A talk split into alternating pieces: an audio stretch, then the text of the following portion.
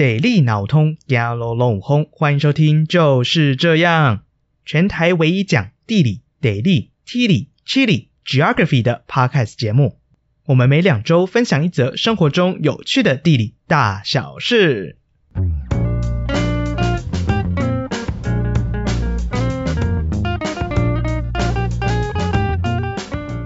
Hello，大家安安呐、啊，我是右边啊。今天要跟大家宣布一件大事，那就是我们的 Podcast 来到第二十集啦！来点掌声加尖叫！哎哎哎，好了好了，我开玩笑的，开玩笑的。OK，如果各位趴友你是一边上班一边听的，哦，拜托千万不要真的叫出来哦，不然我怕你会被同事侧目。然后会被老板干屌到死那一种哦，所以真的不要，真的不要。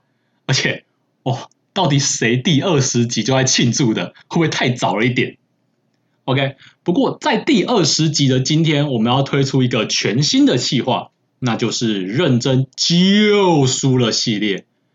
这个认真就输了系列，如同标题大家看到的那个“就”是 G-E-O，也就是地理 Geography 的缩写。所以这个系列就是要来跟大家介绍地理相关的书籍，哦，包含一些地理的入门书啊，或者是地理学家他们的研究成果。那我们希望透过这样的书籍介绍，可以来让各位趴友有更多的管道去认识地理。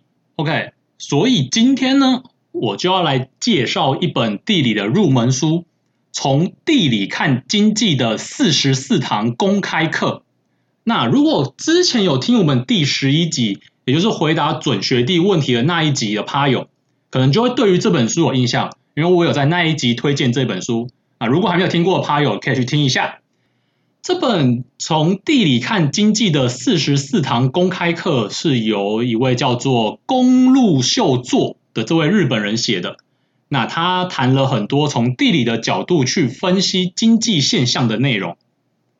我之所以会推荐这本书啊，首先第一个，因为它里面的内容很丰富，对于你想要了解世界各国的经济现况会非常的有用。那再第二个，就是因为它用了很多的图表以及非常简单易懂的文字，所以它的内容非常好理解，而且它叫做四十四堂公开课，所以它总共也就四十四个章节。它这本书大概就是 A5 大小，里面总共也就两百多页。各位各位，你们听出来了吗？这代表你一个章节也就大概五页，而且五页里面我不夸张，至少有一页是图表。所以基本上你要读的文字很少，所以你要读完一个章节，实在是跟喝水一样轻松无负担。我自己的经历啦。哦，我在看的时候，大概不用十分钟就可以看完一个章节，而且完完全全可以吸收到作者所讲述的知识。我在看的时候，真的就是这样翻啊翻啊，然后一天看个两三章啊，几天之后不知不觉就看完了那一种，完全不会有像那种教科书那种看不完、看不懂、好累，我不想再看了的那一种折磨，完全没有。OK，总而言之。如果你想要用很轻松的方式理解很多经济现况里面你所不知道的地理，或者说你想要理解怎么从地理来去分析这个世界的经济脉动，还是说你觉得听经济学家讲经济已经听腻了，想换一个口味？OK，如果你有这些需求，那今天你来对地方了，那就让我们瞧一个舒适的姿势。拿好你手上的饮料，我们就一起来认识这一本书，从地理看经济的四十四堂公开课吧。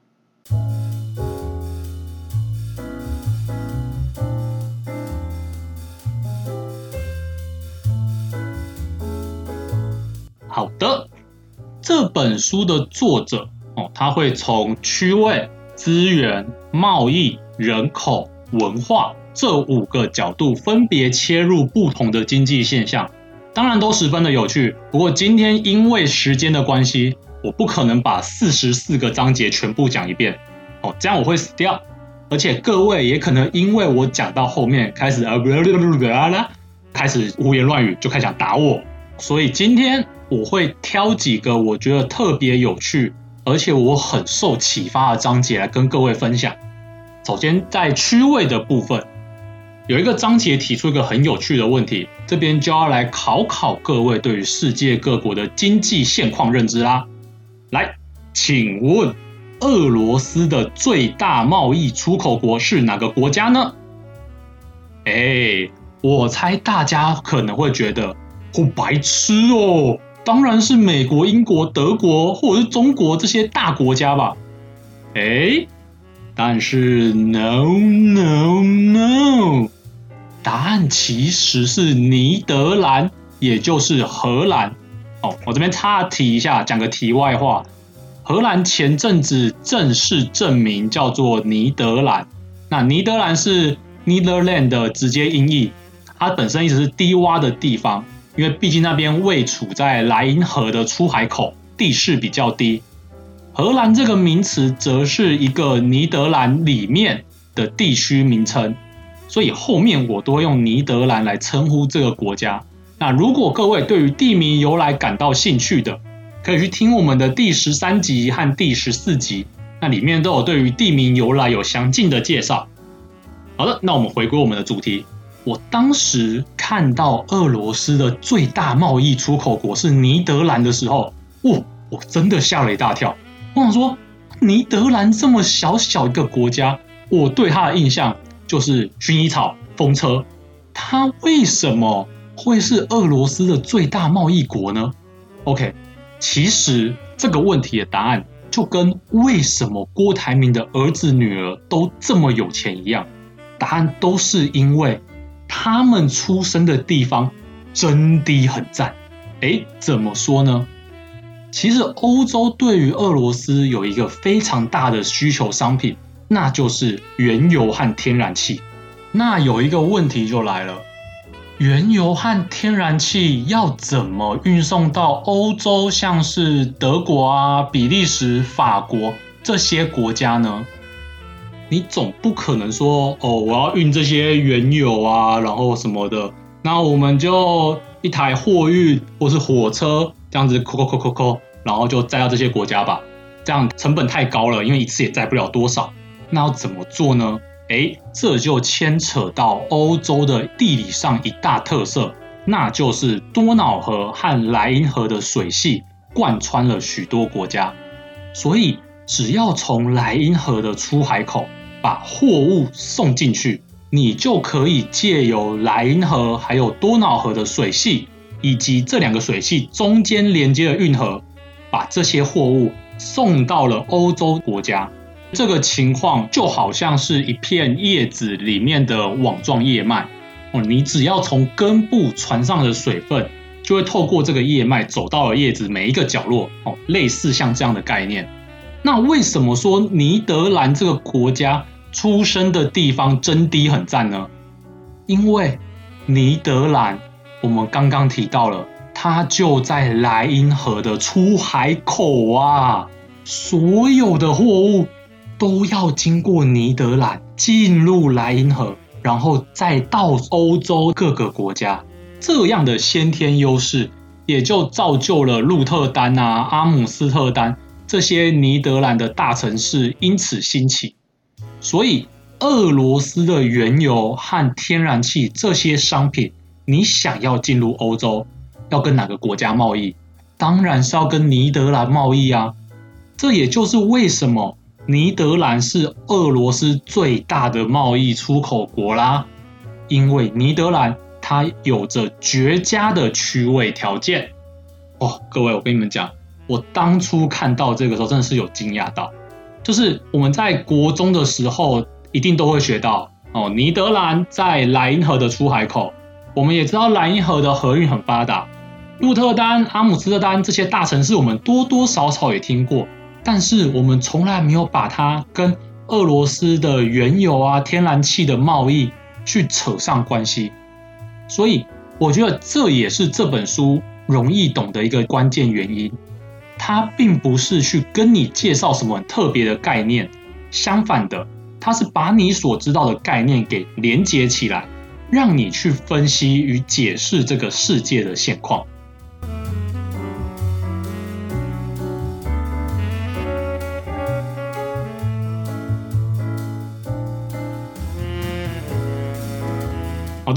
再来，在贸易的章节里面，他也谈到了一个有趣的现象，那就是美国的森林面积在世界上数一数二，但是为什么波士顿到华盛顿特区这一带的经济繁荣地带，他们的木材却要仰赖进口呢？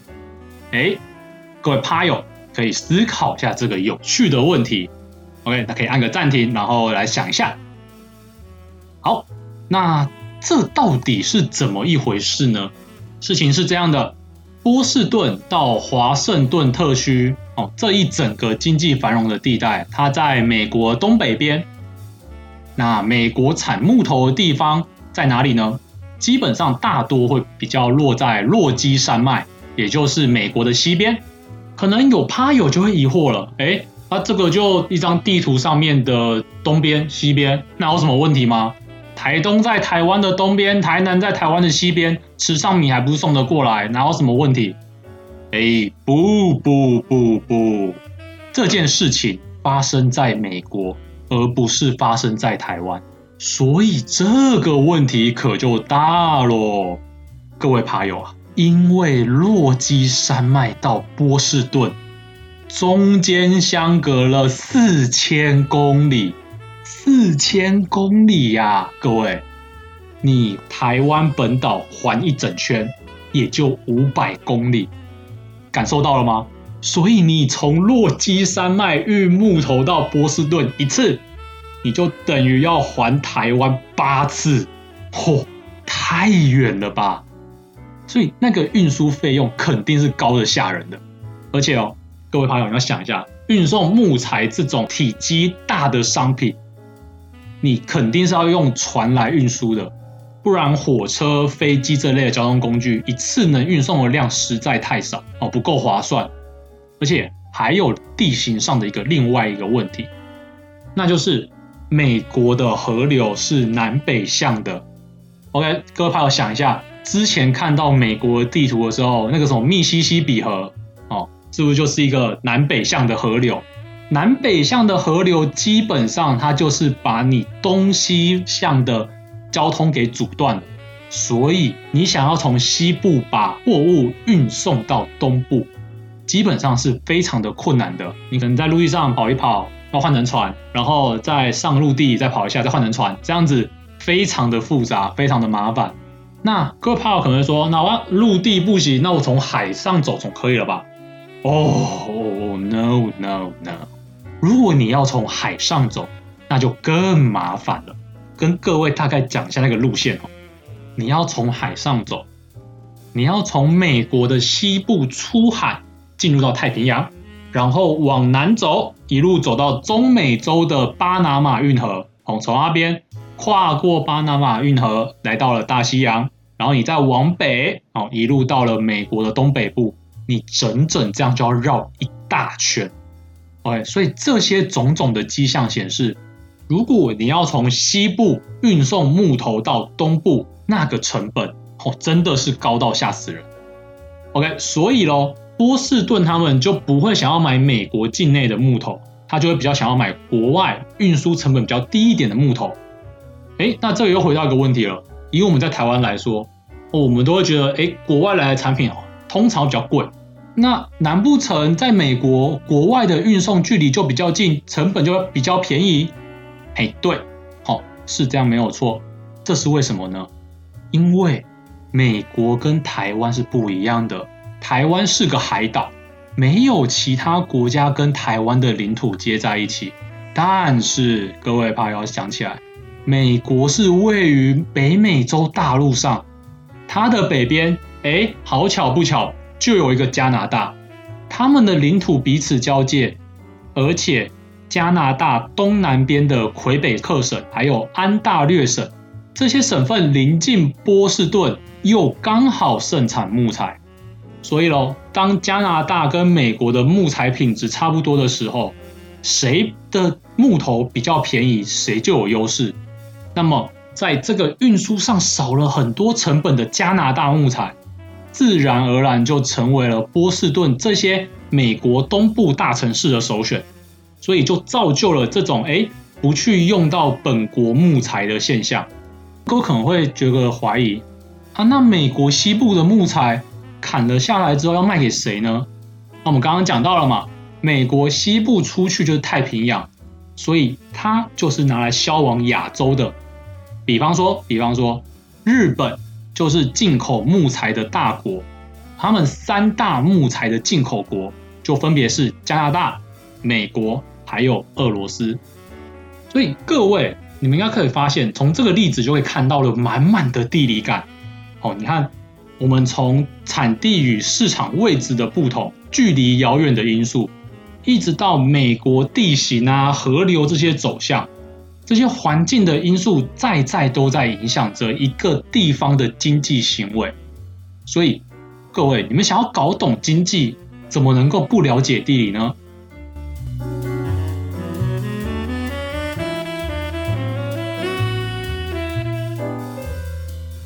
因为时间的关系啊，我最后稍微讲一下人口这个章节。在这个章节里，我们作者点出了人口多寡的重要性。在这章节里面，有一个有趣的问题，就是日本的资源这么的缺乏，为什么它可以发展成这么强大的国家？相信各位之前在学地理的时候，地理课本上面，比如说中国、美国啊，它就会讲很多的矿产。但在日本的时候，哎。好像矿产就不是这么的常被提起，所以我们可以知道日本资源是很缺乏的。但为什么日本可以成为现在的经济强国呢？诶，这个问题的答案就是在于人口。首先，日本它重视教育，所以它透过教育，然后去培育出了各个领域的人才。那这样子的专业人才，自然能够帮助日本建立一个很繁荣的经济现况。另外，就是日本它的人口，嚯、真的多，日本的人口有一亿多人，在世界上的排名是第十一位。所以呢，哎，你有人就有需求，有需求，哎，就有商机。所以啦，日本一亿多人这样的市场是非常庞大的。我们以商人的角度来说好了，好，我今天来到日本这个地方。那我就有一亿的潜在客户，诶，那如果我今天来到台湾，那就只有两千三百万啦。所以喽，如果在其他条件都一样的情况下，我自然而然要选日本嘛。一亿多人这个市场那么庞大，比较容易赚到钱啊。OK，当然，当然，当然，这是在其他条件都一样的假设。投资在选择市场的时候，并不是这么简单的。台湾有台湾的优势。我用这样的说法，只是希望可以透过这种假设，让大家可以比较容易理解市场庞大会给日本带来怎样的优势。也因为日本拥有这么庞大的内需市场，所以日本它也不用这么依赖贸易。我们根据数据，日本依赖贸易的比例只有百分之十五，不算是一个很仰赖贸易的国家，它反而是一个仰赖内需市场的国家。那我们相比于台湾本身，刚刚讲到两千三百万所营造出来的市场并不庞大，所以我们的眼光势必要放到全世界，因为那里有更大的市场，所以我们国家才会如此的重视国际贸易。日本跟台湾，我们都是资源很缺乏的海岛国家，我们也都四面环海，但我们人口数量之间的差距，就间接的。哇，影响了两个国家不同的发展方向，所以人口在经济上面的讨论，我们从这里就可以看得出来它有多么的重要。然而，非常值得一提的是，日本这样子的人口优势，在这些年啊，迎来了危机，那就是大家都知道的少子化。日本的少子化非常的严重，甚至已经到了人口负成长了。也就是日本的总人口正在减少。刚刚所提到，日本的一大优势是人，所以如果我们继续放任下去，日本的人口持续变少，那么市场庞大的优势，哎，也就不存在了。所以对日本的经济来说，除了劳动力会因此减少，市场也会跟着萎缩。那么这将严重冲击到日本的经济。OK，所以哦，少子化啊，人口负成长啊，这些其实并不是地理课本上面的名词。哦，它也不会仅仅是人口统计上的现象哦，这些数据都是跟一个国家的国力还有它的经济都是环环相扣的，彼此互相影响的，它们都是足以动摇国家经济与发展方向的事件。OK，所以这也是为什么政府对于这样的一些情况啊事件都会非常紧张的去处理。因为再不处理吼，真的会出大事啊！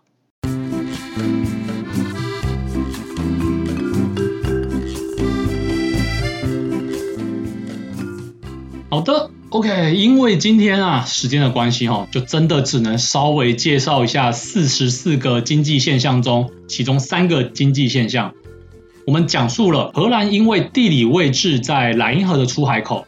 所以，俄罗斯想要把原油和天然气送到欧洲，就要经过荷兰，来通过莱茵河还有多瑙河这些水系，也造成荷兰成为俄罗斯最大的贸易出口国。也讲述了美国东部的大城市啊，因为国内盛产木材的地方在西部，东西之间距离遥远，又被南北向的河流阻断，所以比较倾向去购买加拿大的木材。最后，我们也提到。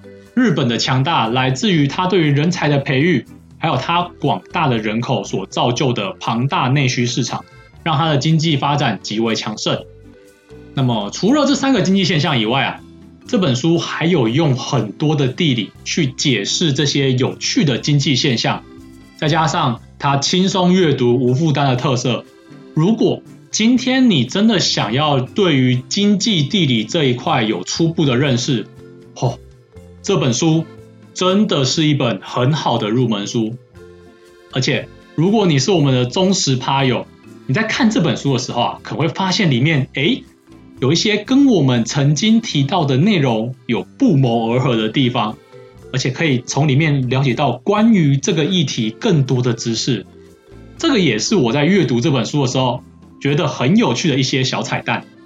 不过啊，也要特别声明一下哦。就这个世界现况瞬息万变，这本书是二零一九年出版的，所以啊，书中里面的有一些资料可能跟现在的情况不是那么完全吻合，不过整体大方向上是不会有太大的影响的。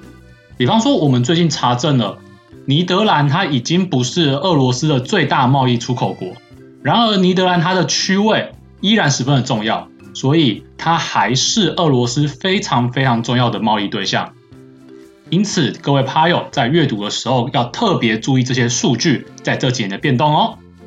好的，讲到这边，按照常理，我们应该就要接着一句：本集节目由叉叉出版社赞助，或者说欢迎输入下列优惠码来购买这本书。嗯，好的。理论上是这样，但实际上我们没有业配，呵呵呵呵啊，没有业配，我们顶多就只有宝哥和我可以来一个保佑配，呵呵呵。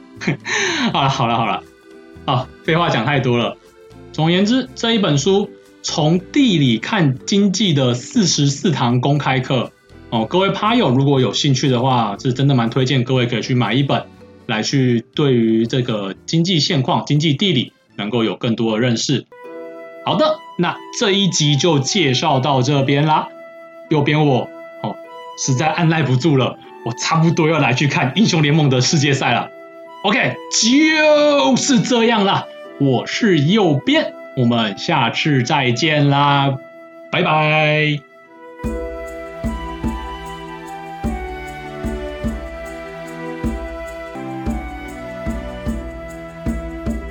各位趴友，欢迎点下方的链接到我们的 Medium 部落格看更多的图文说明。另外，也欢迎追踪订阅我们的 Instagram，就是这样 Official，和我们分享你观察到生活中的地理大小事。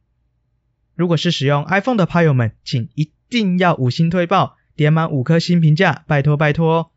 就是这样，我们下次再见喽，拜拜。